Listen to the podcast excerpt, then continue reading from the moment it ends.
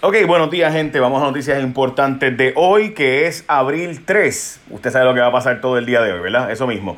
Eh, hoy es abril 3 de 2020 y vamos a noticias importantes de hoy. Tengo que arrancar diciéndoles que me preocupa francamente algunas cosas que he estado leyendo de algunos medios de prensa que están diciendo cosas como, por ejemplo, que la curva se está aplanando, que esto está funcionando, etcétera.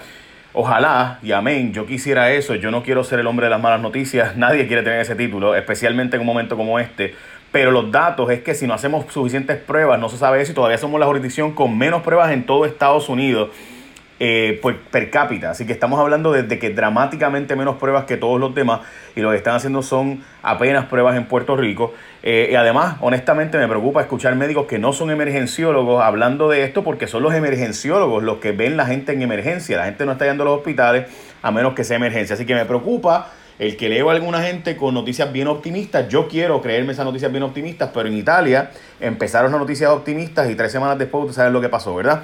Así que bueno, dicho eso, Vamos a noticias importantes de hoy. La venta de alcohol, cannabis y juguetes sexuales ha subido dramáticamente. Eh, Escalera dice que sí a activar la Guardia Nacional, el jefe de la policía dice que sí a activar la Guardia Nacional. Eh, también el regreso de Elías Sánchez, hay que hablarlo. Eh, es importante este asunto de regreso de Elías Sánchez porque aparenta ser que hay un como Elías Sánchez ahora bajo Wanda Vázquez y es una columna de Noticel de, el, eh, de Oscar Serrano, donde le tiran durísimo a... Bueno, en fin, una, ustedes recordarán a Marisol Blasco, es la persona identificada eh, porque alegadamente se presionó a Concepción Quiñones del Hongo para que se firmara la compra de ventiladores y ustedes saben, ¿verdad?, que tenía un error y la doctora se dio cuenta y lo arreglaron y menos mal que no compraron para 16 meses, sino para 16 semanas. Eh, pero eh, se habla de que tiene un historial de activismo político que lo ubica como la persona muy cercana a Elías Sánchez, que está con la gobernadora como mano derecha de la gobernadora, igual que Lilian Sánchez, que es la otra persona que trabaja allí en Fortaleza. Eh, no sé si es familia de Elías Sánchez, Lilian Sánchez por si acaso, no, no lo sé, así que no, no, no, no sé. A toda prisa tratan invento de respirador artificial. Estamos hablando eh, de que en Caguas el equipo de NG Works, compuesto por 27 diseñadores, ingenieros y maquinistas, están planteando la posibilidad de un ventilador o respirador artificial que eh, funcionaría en Puerto Rico, pero para casos menos graves, por si acaso, no casos graves de COVID. También eh, lista de primera producción de mascarillas eh, y bata hechas por manos puertorriqueñas. Ustedes saben que Tony Mojena y el grupo de día a día se han unido, o nos hemos unido para, ¿verdad? Decirle, porque suena como que por allá, eh, para conseguir empresas y contactarlas para hacer batas, para hacer mascarillas, para hacer eh, montones de cosas para eh, profesionales de la salud y seguridad pública, pues ya se están produciendo y varias cooperativas de tres pueblos diferentes están unidas produciendo. Hoy Primera Hora tiene un rollout completo del asunto, me pareció bien y gracias a Primera Hora me parece bien importante plantear eso. Fauci es el experto de Estados Unidos, el doctor Anthony Fauci eh, que es el experto del NIH o del Centro de, Contagio de Enfermedades, Infecciosas, plantea que todos los estados deberían tener órdenes ya de mandar a la gente para la casa. Es importante plantear esto. Eh, por si acaso, estoy haciendo hoy no solo Facebook Live, sino también estoy haciendo Instagram Live. Así que es la primera vez que lo hago también por Instagram y también estamos por Periscope, así que hoy estamos por todas. Bueno, eh, así que el eh, Anthony Fauci, que es del Instituto Nacional de Alergias y Enfermedades Infecciosas, plantea que todos los estados deberían enviar a todos los ciudadanos a quedarse en las casas. Eh, Donald Trump se niega a hacer eso y dice que no, que eso no lo pueden hacer. Hay dos estados, particularmente Texas y también Tennessee, que plantean que no van a hacer eso. Eh, y que ellos no creen en eso, eh, así que pues ya ustedes saben por dónde van las cosas. En Estados Unidos, eh, te debo decir que, por ejemplo, hay noticias importantes del comercio, entre ellas que está subiendo el precio del petróleo porque se anunció que va a bajar. esto es importante, va a bajar la oferta a nivel mundial, o sea, va a haber menos a nivel mundial menos eh, petróleo disponible y por tanto pues ha subido el precio del petróleo, está subiendo a 27 dólares gente, así que no justifica para que suba todavía el precio de la gasolina, ¿ok? Así que es importante que se entienda eso.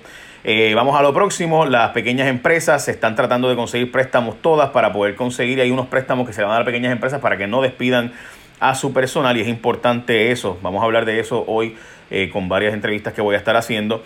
mientras la Casa Blanca va intentó forzar que hacer a 3M, hacer eh, más mascarillas desde Singapur, N95 específicamente, estamos hablando de 3M, la empresa, eh, según el Financial Times, una persona que conoce el asunto, eh, la, la, empresa que es de Minnesota, by the way, no aceptó la petición diciendo pues que si le pasan toda la producción de Singapur a Estados Unidos, pues la gente que trabaja allá y en el resto de, de la producción de 3M, pues se quedaría entonces sin la posibilidad de tener sus propias mascarillas.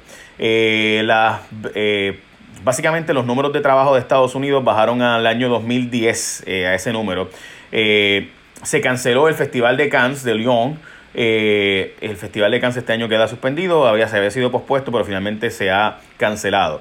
El famoso diseñador de zapatos Sergio Rossi murió de Italia, por si acaso.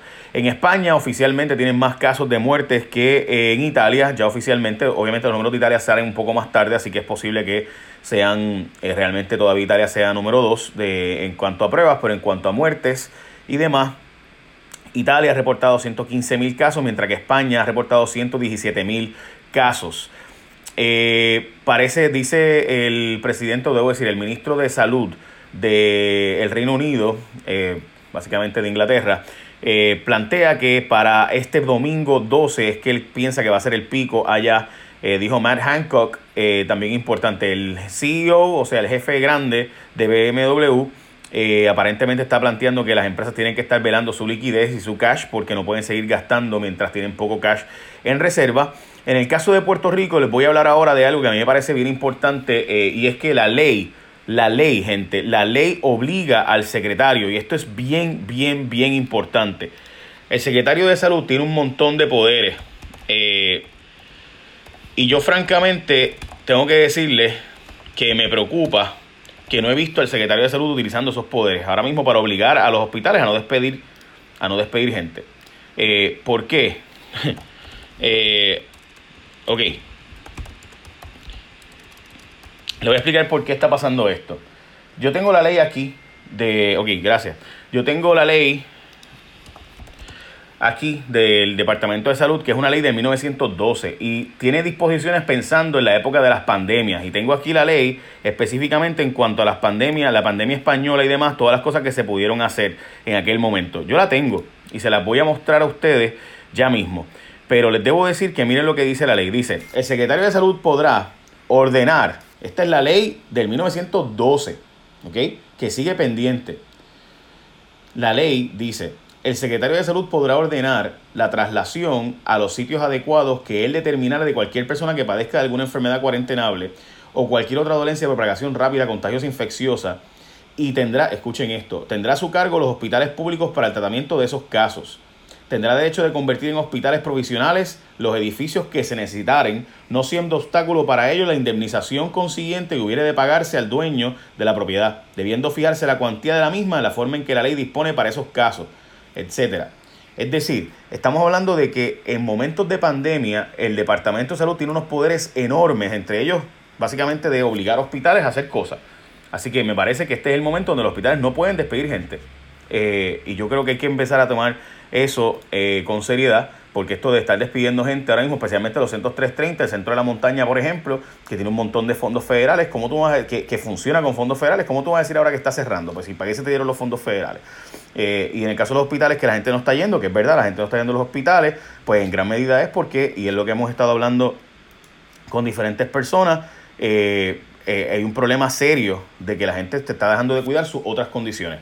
Le voy a decir ahora lo que me dijeron varios emergenciólogos, porque he estado hablando con emergenciólogos que me parece que son la gente con la que uno tiene que hablar ahora, no con, ¿verdad? Todos los demás, chéveres, son buenos profesionales de la salud, pero me preocupa estar hablando con oncólogos, ginecólogos y todo eso, mientras que los emergenciólogos son los que ven las emergencias y la gente que llega allí y que ven la verdad, porque mientras no hagamos pruebas, pues y hablamos ahora del contact tracing que supuestamente empezó y las muertes que pasaron hoy y los eh, médicos que están malitos, Hablo de eso ahora, pero antes, la gente de Martins Barbecue tiene las siguientes tiendas abiertas, que están abiertas desde las 10 de la mañana hasta las 6 de la tarde. Esto es importante, gente, porque muchos de los profesionales de la salud especialmente, y mucha gente que sigue trabajando, que está trabajando incluso más que antes, eh, pues tiene de lunes a sábado para ir a comer a estos lugares.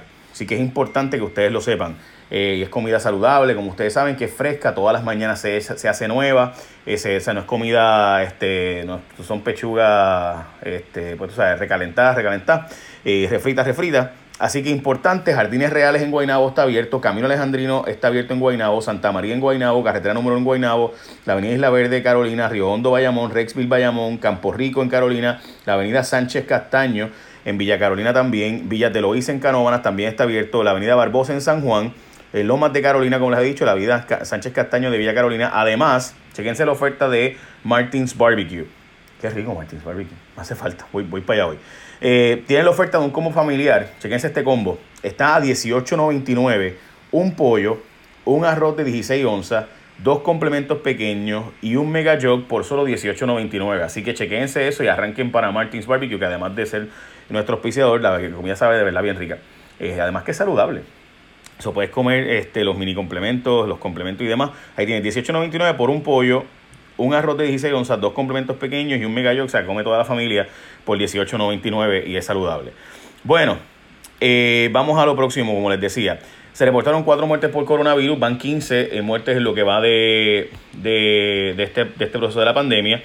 Sin embargo, tú hablas con emergenciólogos y todos te dicen que ellos estos números deben ser más altos. Y hay que hablar de eso en, en, su momento, porque yo no, o sea, yo escucho gente, por ejemplo, más gente muriendo de neumonía, o sea, gente muriendo por condiciones respiratorias, pero no es coronavirus y no se le hace la prueba. Así que si no estamos haciendo pruebas, hacer proyecciones es una irresponsabilidad de todos y todas los que lo están haciendo. Así que es importante esto. Eh, al momento se han realizado 3.486 pruebas, de las cuales 2.049 han resultado negativos y chequense este número. 1055 pruebas están en espera de resultados. O sea, tenemos 1055 personas que tienen síntomas de coronavirus, se le hacen las pruebas y no tenemos resultados todavía. 1055. Así que, caramba, creo yo que es importante eso. O sea, ¿cómo vamos a estar hablando de proyecciones y tenemos 1055 pruebas de personas con síntomas que no han llegado a los resultados de la prueba? Básicamente, una de cada tres pruebas no han llegado a resultados. Así que me parece que hablar de proyecciones y demás es un poco difícil. Eh, pero nada, si no hacemos pruebas, pruebas, pruebas, pruebas, pruebas, pruebas, pues es difícil tener un, escenario de proyecciones reales. Eh, así que me preocupan los artículos que he estado leyendo porque no, no, yo quiero que esté funcionando y, quiero decir que sí, pero creo que estamos prematuros para decir eso. Bueno, el sistema de contact tracing supuestamente empezó hoy, dice Periódico El Nuevo Día, que el gobierno diseñó un sistema de vigilancia que permitirá saber quiénes y dónde encuentran las personas que interactuaron con pacientes positivos a COVID-19. Recuerden que la gobernadora había dicho que esto iba a empezar hace básicamente tres semanas. Ella dijo que el vuelo, por ejemplo, del 11 de marzo de Iberia se iba a estar chequeando, no ocurrió, eso no pasó, como ustedes ya saben, y esto se habló. Y lo mismo los vuelos de Estados Unidos, se dijo que se iba a contactar personas porque personas que vinieron de esos vuelos murieron y obviamente tuvieron contacto con otras personas, pero no se hizo el contact tracing con esas otras personas nunca. Eh, entre ellas el vuelo del 11 de marzo, por ejemplo, el vuelo del 13 de marzo, el vuelo del 16 eh, y demás, que pues ya no, ya no podían llegar gente, pero gente murió posteriormente a eso. Y supuestamente se iba a hacer el vuelo del contact tracing y pues no se hizo el rastreo de esas personas. Vacío los hospitales por temor al COVID-19, eh, montones de empresas, esto es un problema de los despidos, se está votando gente en Puerto Rico, mientras que en Estados Unidos están buscando personas pagando de 70 y 80 dólares la hora para trabajar, por ejemplo, en New York, New Jersey, Connecticut, eh, así que están cobrando hasta 70 pesos la hora y se van a ir en más a los de aquí, porque si siguen, si les pagan todo ese dineral eh, para irse para allá mientras los están despidiendo aquí, cuidado que podemos terminar complicando la cosa bien seriamente. Así que me parece que el Departamento de Salud, que habló hoy de un rescate económico, tiene que, eh, en vez de dar bonos y de regalar chavos y de darle chavos a fulanos y a menganos, ¿cómo vamos a retener a esa gente? No estoy diciendo que se lo den todo a los hospitales, yo creo en los bonos y demás, pero me parece que es importante que esa reserva que tenemos ahí de 8 billones de dólares lo utilicemos para retener a estos empleados ahora mismo. Eh, también hay que ver qué, hospitales y qué hospitales, porque hay unos hospitales que estoy seguro que van a usar este momento para hacer negocio, obviamente, y, que el gobierno me rescate. Cientos de policías están en aislamiento, obviamente urge un protocolo, eh, básicamente tienen que tener un protocolo ya, al momento hay 480 policías que están en aislamiento y se presenta un peligro de seguridad, obviamente. Eh, siguen los arrestos y violaciones al toque de queda, pero gente son mínimas. Ayer yo estuve en la noche dando un recorrido eh, entre las zonas de Cagua, San Lorenzo y acá San Juan, eh, les puedo decir que la verdad es que no hay, o sea, no hay tales, o sea, no hay tales carros en la calle como mucha gente ve y dice, ah, la calle está llena. Yo, bueno, pues no sé dónde tú estás, porque eh, yo pasé por Atorrey, por Río Piedra, y por si acaso yo tengo dispensa, yo puedo, por ser prensa, ¿no? Y la verdad es que no era el caso. Bueno, Departamento de Transportación de Obras Públicas levanta bandera sobre el cierre de carreteras. Está hablando de que Arecibo, Lajas, Salinas, Santa Isabel y San Lorenzo, municipios que están cerrando. El problema, gente, es que hay algunos que han puesto vallas y cines y demás que no son movibles fácilmente. Y si hay una emergencia, por ejemplo, en la zona suroeste, el alcalde de Guayanilla poniendo vallas, eh, si ocurre un terremoto y necesitas llegar ahí de emergencia con una ambulancia, te vas a dar el, el vueltón. O sea, una cosa es un punto de cotejo con policías y otra cosa es cerrar las carreteras. Por ejemplo, en el caso de San Lorenzo, ¿y si Caguas le da con cerrar mañana? ¿A qué hospital vamos los de San Lorenzo? Este, o sea, ¿me entienden, verdad? Esto, esto es más complicado. Y si mañana San Juan le da con cerrar el acceso a la autopista, eh, ah, no, que no puede. Bueno, pues es que, o sea, el alcalde San Lorenzo está cerrando carreteras estatales. Así que esto, eh, esto es bien complicado. O sea, la gente tiene una, esta mentalidad de que me cierren a mí y si te cierran a ti. Y si los demás te cierran a ti. O sea, cuidado con eso. Yo sé que la gente lo está aplaudiendo y a los alcaldes les encanta hacer cosas así que suenan bien, pero que en la práctica realmente pueden ser más detrimentales. Y eso no va a evitar el contagio. O sea, la gente dentro del municipio que siga contactando, por ejemplo, ayer yo vi un grupito de chamacos en mi barrio bebiendo fuera, pues este, un grupito de cinco chamacos. Los conté y todo. Pues eso, ahí la, hace falta que la policía de ronda. Pero o sea, de nada, porque uno va a salir para afuera, va a ir, por ejemplo, en Jaguar hay un par de enfermeras que van a trabajar fuera, pues cuando regresen, si tienen contacto, pues whatever. Y estoy dando un ejemplo de enfermeras, pero bien puede ser eh, policías o bien puede ser, eh, o sea, mi sobrino la policía de Jaguar, y es un ejemplo, ¿no? Bueno, eh, cientos de comercios no pueden pagar la nómina de sus empleados ni sus gastos. 400 negocios encuestados dijeron que no van a poder. Los cheques del gobierno federal serán enviados próximamente. Y me parece que esas son las noticias más importantes de hoy. Disculpen que hoy lo hice más largo de lo normal. pero eh, es importante plantear, creo yo, todos estos puntos. Echa la bendición, gente. Bye. Buen día. Ah, y recuerda que antes de irme, recuerda, en serio, es importante a los médicos que sigan cuidándose, a las enfermeras, a la gente terapista respiratorio, coman bien, el sistema inmunológico es bien importante. Yo estoy haciendo dieta aquí, o sea, tratando de verdad de no saltarme, porque ustedes saben que yo me salto de comida siempre y tengo un problema de un vicio de verdad con comer de más. Así que por eso, por eso vamos hoy para Martins Barbecue, la comida saludable fresca hecha todas las mañanas con manos puertorriqueñas, empresas puertorriqueñas y está abierto en Jardines Reales en Guaynabo, Camino Alejandrino en Guaynabo, Santa María en Guaynabo, carretera número uno en Guaynabo, la avenida Isla Verde, además de ser saludable, sabe bien buena.